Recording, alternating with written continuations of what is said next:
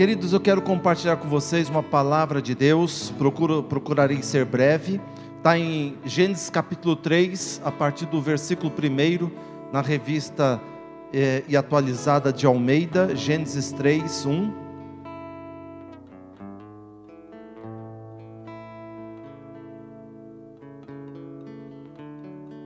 Texto sagrado diz assim: Mas a serpente, mais sagaz que todos os animais selváticos que o Senhor Deus tinha feito, disse à mulher: É assim que Deus disse: Não comereis de toda a árvore do jardim? Respondeu-lhe a mulher: Do fruto das árvores do jardim poderemos comer, mas do fruto da árvore que está no meio do jardim, disse Deus: Dele não comereis, nem tocareis nele, para que não morrais. Então a serpente disse à mulher: é certo que não morrereis. Porque Deus sabe que no dia em que dele comerdes, se vos abrirão os olhos, e como Deus sereis conhecedores do bem e do mal. Versículo 13: Disse o Senhor Deus à mulher: Que é isso que fizestes?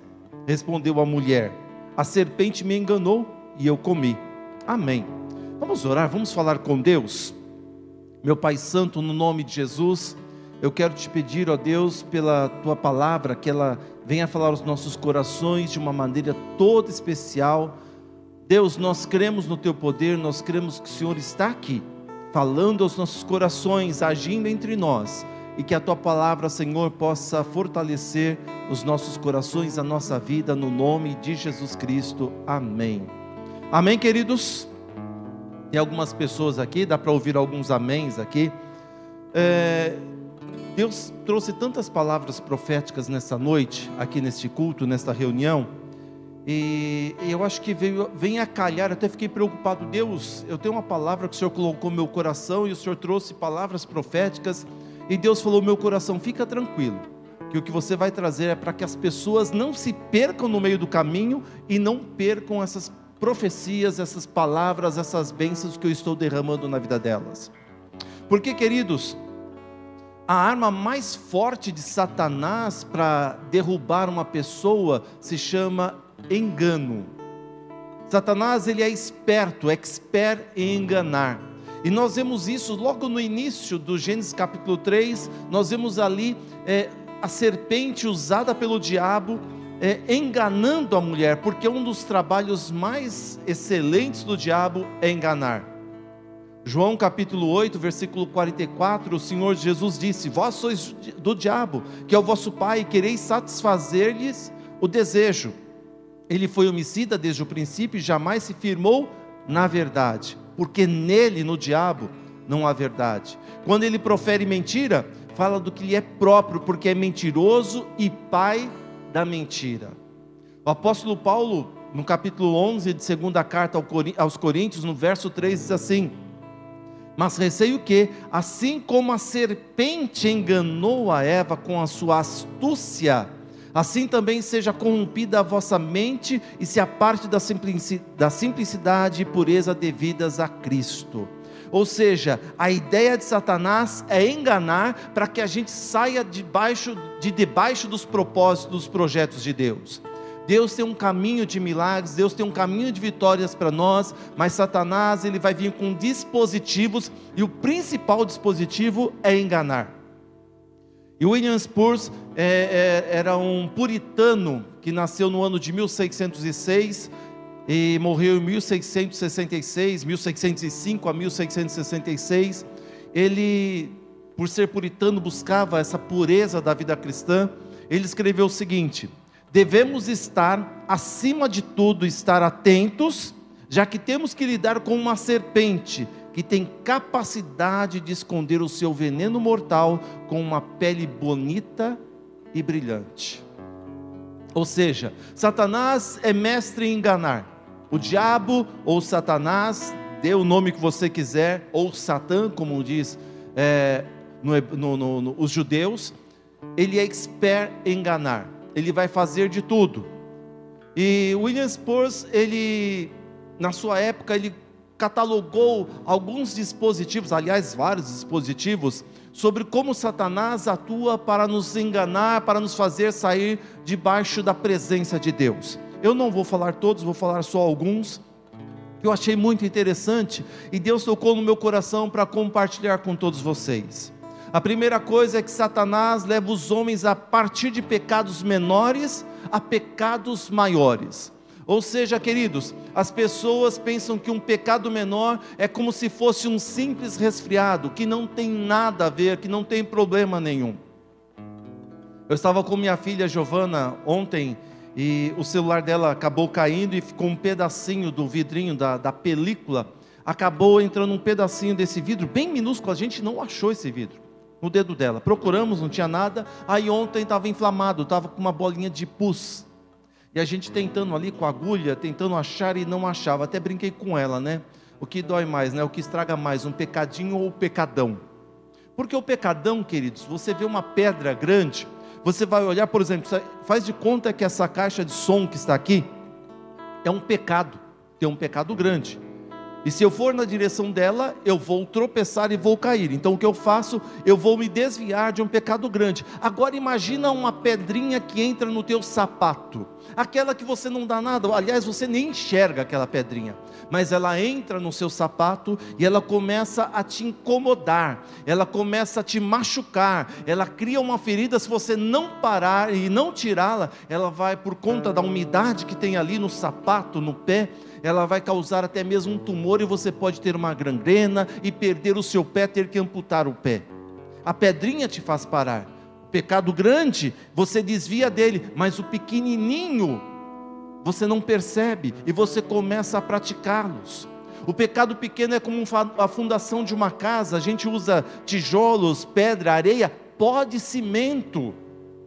O pozinho de cimento que você não dá nada, mas esses pequenos pecados vão construir um muro, uma barreira que vão te, nos afastar de Deus, vão nos fazer separar de Deus.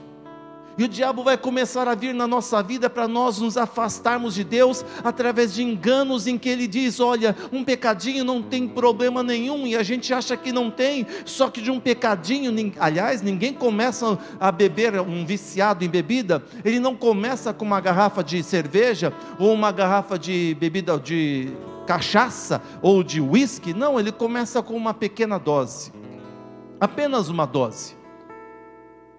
Só que na segunda vez são duas doses, três doses, quatro doses, até que se torna um viciado. Pequenos pecados vão tirando o nosso temor a Deus e ao mesmo tempo vão tirando o nosso ódio ao pecado.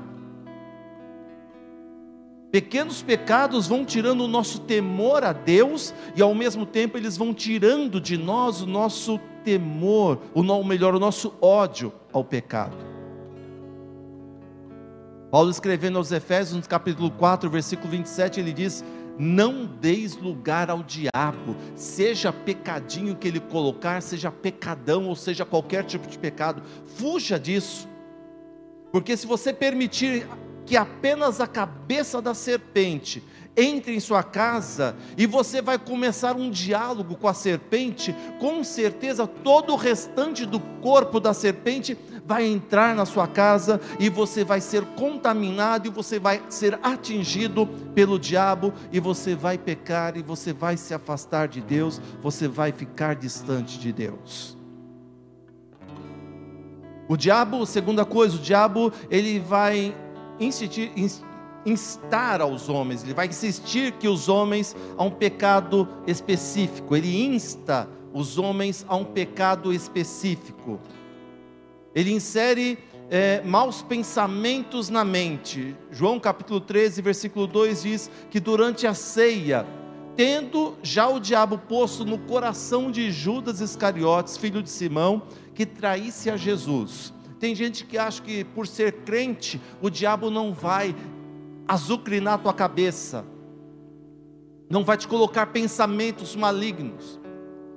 Judas andava com Jesus, Judas almoçava com Jesus, Judas caminhava com Jesus, aonde Jesus dormia, lá estava Judas reunido com os outros onze, aonde Jesus estava caminhando, lá estava Judas, almoçando, jantando, Judas estava lá. Só que o diabo havia posto na mente de Judas para que traísse a Jesus. Ou seja, o diabo ele vai começar a trabalhar na sua mente para que você comece a pecar numa determinada área.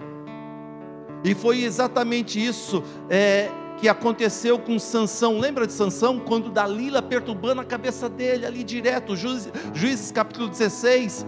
Ele, ela perturbando, da onde vem tua força? Da onde vem tua força? Perturbando todo santo dia. E o que acontece? Ele pega e acaba contando para ela da onde vinha a força. Ela corta o cabelo dele e ele perde a força.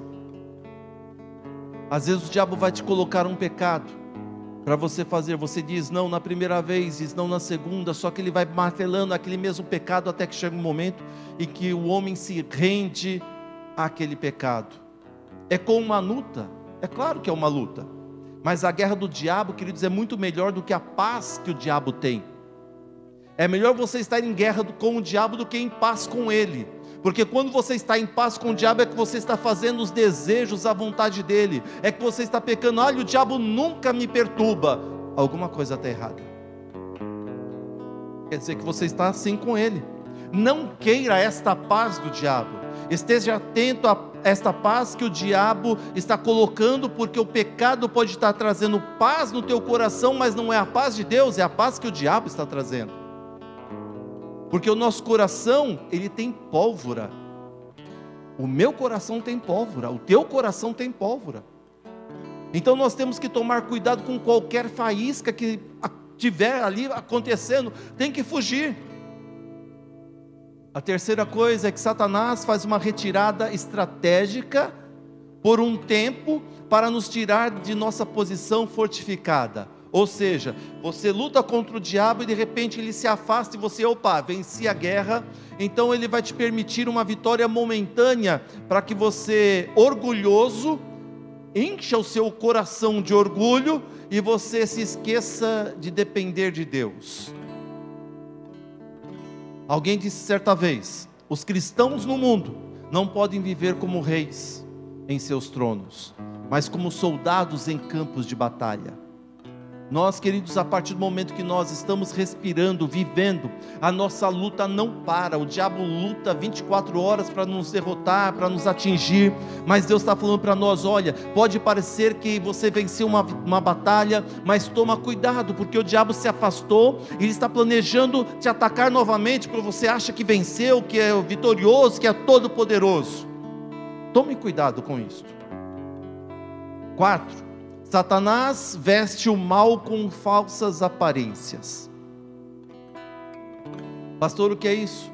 Isaías capítulo 5, no verso 20, diz assim: Ai dos que ao mal chamam bem e ao bem mal, que fazem da escuridade luz e da luz escuridade, põem o amargo por doce e o doce por amargo. Aqueles que pegam a verdade começam a deturpar falsas aparências. Hoje nós vivemos, queridos, num, num tempo em que o achômetro está em alta. Ah, eu acho que não tem nada a ver fazer isso daí. Ah, não tem nada a ver beber um golinho. Ah, não tem nada a ver ir para tal lugar. Ah, não tem nada a ver. É isso daí. Satanás começa a vestir o mal com falsas aparências, dizendo que tudo é lindo. É a famosa racionalização que nós temos hoje. E eu descobri algo, queridos, ao invés de ficar discutindo se é certo ou se é errado, o que, é certo, o que, que é errado, eu faço o seguinte: eu vou me pegar a palavra de Deus, vou me deter nela, não vou dar espaço para que o erro faça parte da minha vida. Se eu não tenho certeza se é certo ou se é errado, sabe o que eu faço? Eu vou é permanecer na Bíblia, eu vou continuar com a Bíblia, não vou me investir nas outras coisas. Eu vou me investir na verdade, pois ela tem que ser o meu alimento diário. Enquanto a gente acha que não tem nada a ver, o diabo está ali, é isso mesmo que eu quero. Quinto, anjos caídos exaltam revelações e milagres. Com isso, queridos, eles fazem com que a palavra de Deus, que, deixa eu explicar para vocês. Anjos caídos exaltam revelações e milagres. Infelizmente hoje, nós estamos vivendo um mundo da tecnologia e um abuso de poderes e milagres. Eu creio muito em milagres, creio demais, mas desde que tudo esteja balanceado com a palavra, a pregação da palavra de Deus.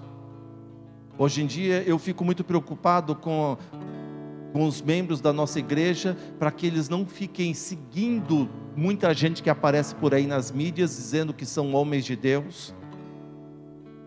Porque hoje em dia nós vemos muitos milagres acontecendo, muitas coisas acontecendo e nada de Bíblia.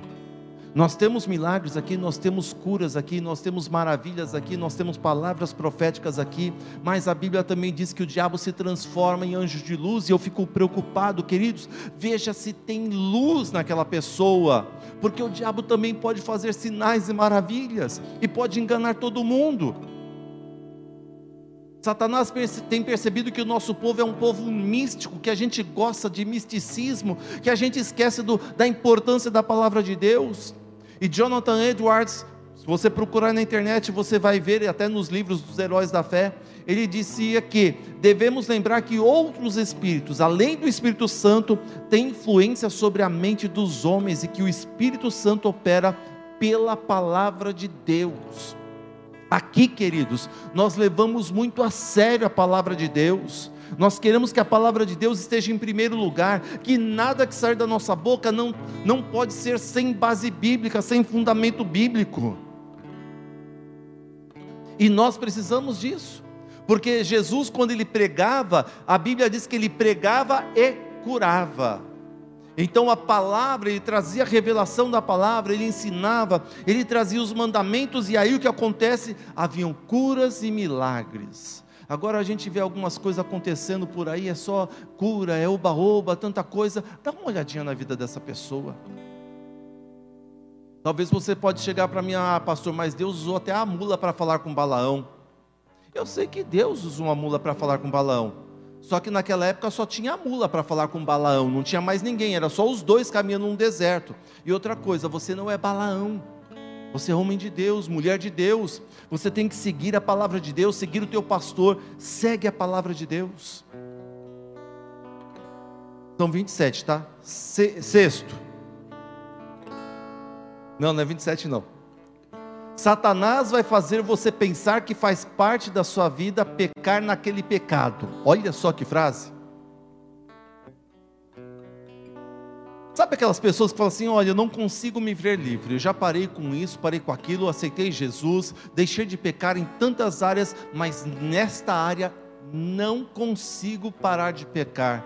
Eu acho que já faz parte da minha vida viver nisso, então eu tenho que me, me acomodar nisso, me acostumar, me conformar com isto, porque não vai mudar nada na minha vida. Não, queridos. Pecado é pecado, pecadinho, pecadão, qualquer tipo de pecado é pecado. O que você tem que fazer é se colocar diante de Deus, falar: Senhor, eu não vou mais pecar nesta área. Se é pornografia, corta isso em nome de Jesus. Se é pequenos roubos, corta isso em nome de Jesus. Se é um vício que você tem, corta isso em nome de Jesus. Por quê, queridos? Todos nós passamos por diversas tentações, mas nós resistimos e vencemos. E se nós estamos todos os dias resistindo, lutando, e mesmo quebrados ao final do dia, nós vencemos, você também pode ser um vencedor nesta área, você pode largar com isso. Se você conseguiu vencer os outros pecados, você pode vencer este pecado também. Não deixe o diabo colocar isso na tua mente, achando que você, olha, é a minha sina viver sempre neste pecado, não sair dele. Você pode sair dele, em nome de Jesus. Sétimo, o diabo quer usar a sua falta de leitura da Bíblia a favor dele. Bom, isso é fato, né? Se você não lê a Bíblia, vai ser a favor do diabo, fato consumado. Porque o Senhor Jesus disse: conhecereis a verdade, e a verdade vos libertará.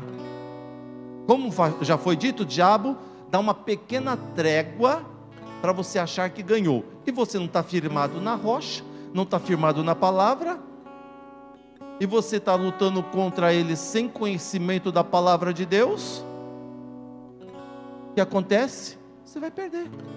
Como é que Jesus venceu o diabo? Usando a palavra de Deus. Está escrito. Como é que você vai dizer para o diabo está escrito se você não sabe nem o que está escrito? E tem tanta coisa besta por aí, eu digo besta porque é besta mesmo, né? Tem um ministério, não convém citar, que eles falam assim: para expulsar o demônio de uma pessoa, olha só, expulsar o demônio de uma pessoa, você tem que pegar, colocar ela sentada numa cadeira, tem que tirar os anéis dela, tirar o relógio, tirar brinco, senão o diabo na hora de sair ele fica travado, ou a aliança não, não sabe? Nada disso assusta o diabo. Não adianta jogar água, sal grosso, é, erva cidreira, matinho, santo, coisa parecida. O que assusta o diabo, queridos, são os nossos olhos fixos na palavra de Deus. Uma pessoa que tem conhecimento da palavra, uma pessoa que tem é cheia do Espírito Santo. Aí o diabo ele sai, aí você consegue ser vencedor. Deixa eu te falar uma coisa, você é filho de Deus. Muitas vezes o diabo vai colocar no teu coração que por você ter pecado, você deixou de ser filho de Deus. De maneira alguma, queridos. Nós estamos é, suscetíveis, nós estamos neste mundo e nós vamos pecar. Se todas as vezes que minhas filhas errassem alguma coisa, falam, vocês não são mais minhas filhas, não. Elas vêm, pedem perdão, se arrependem. E o que acontece é a mesma coisa com Deus.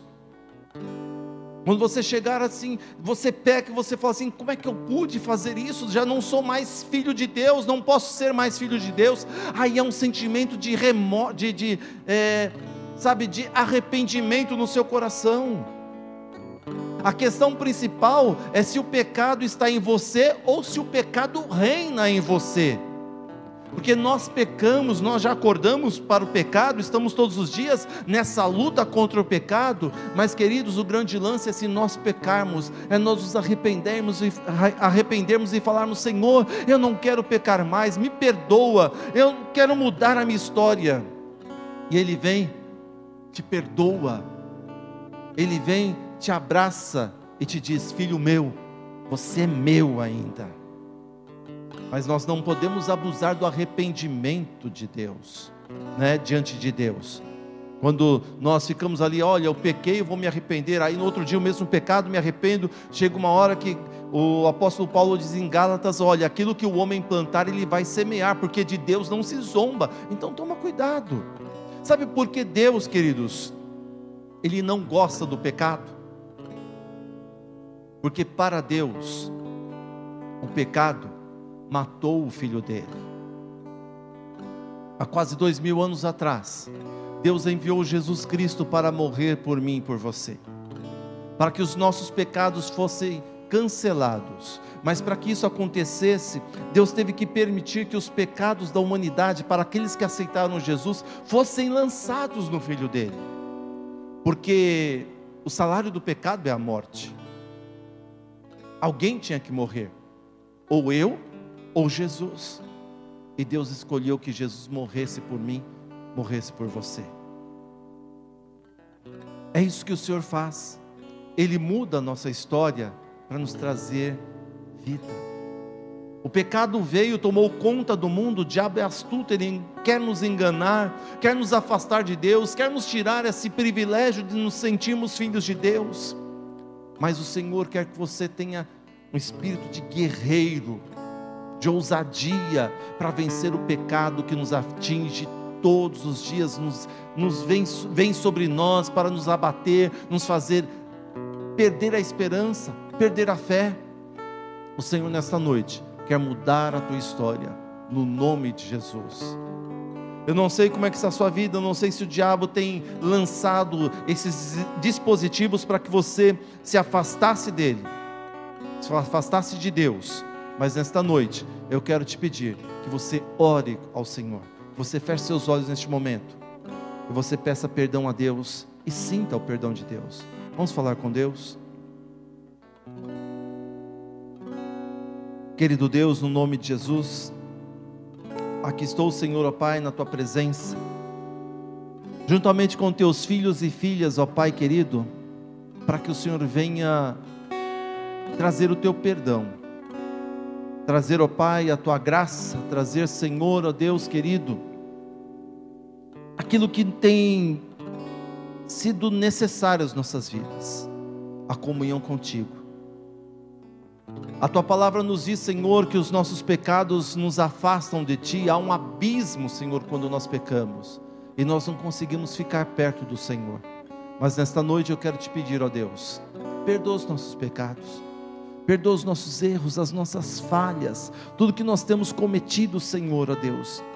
Eu quero te pedir, perdoa, Senhor, para que nós possamos ter acesso ao Senhor, à vida eterna, e nos dá força, ó Pai, para enfrentarmos o diabo. Ele vem sobre nós como um leão procurando devorar-nos, ó Deus mas nós somos teus filhos e guerreiros teus. Dá-nos força para isso. Levanta a nossa cabeça, Senhor, e nos coloca um espírito de ousadia para lutarmos, guerrearmos e fazermos, ó Pai querido, o teu nome ser exaltado e glorificado. No nome de Jesus eu te peço, perdoa-nos, escreve a nossa história de uma história de vitória e de vencedores. No nome de Jesus Cristo é que eu te peço e te agradeço. Amém. Amém, queridos. Que Deus te abençoe. Que a graça do Senhor Jesus, o amor de Deus, a comunhão do Espírito Santo seja conosco hoje, amanhã e para sempre. Deus te abençoe.